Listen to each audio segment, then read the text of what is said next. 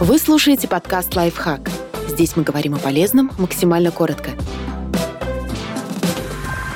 Три фактора, которые незаметно влияют на наши отношения к деньгам. Проверьте, не подпитывают ли они вредные финансовые привычки у вас усвоенные в детстве установки. Финансовые установки впитываются точно так же, как семейные традиции.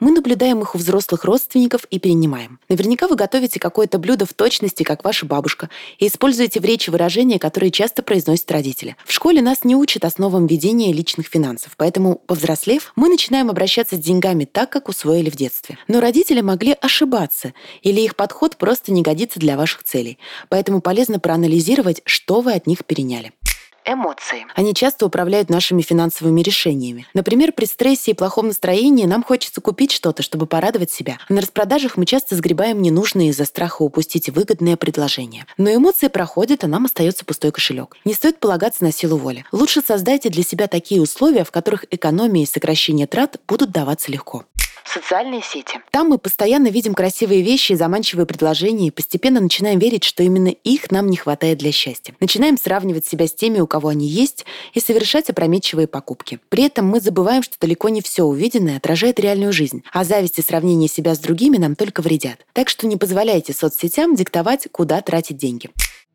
Подписывайтесь на подкаст «Лайфхак» на всех удобных платформах. Ставьте ему лайки и звездочки, оставляйте комментарии. Услышимся!